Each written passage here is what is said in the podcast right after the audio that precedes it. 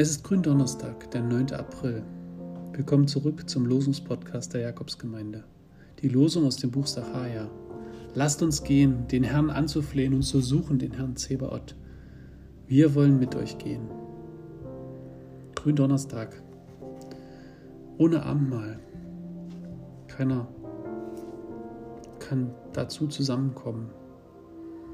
Und im Internet tobt die Diskussion darum, ob man jetzt endlich Online-Abendmahl zulassen sollte und ob das keine gute Idee ist und man versucht sich mit theologischen Argumenten dazu zu überbieten. Lasst uns gehen, den Herrn anzuflehen, sagt die Losung. Wir bleiben heute vermutlich alle im Gebet und in Gedanken beieinander und vielleicht auch in Vorfreude darauf, irgendwann wieder zusammen Gottesdienst feiern zu können und das Mahl des Herrn zu feiern.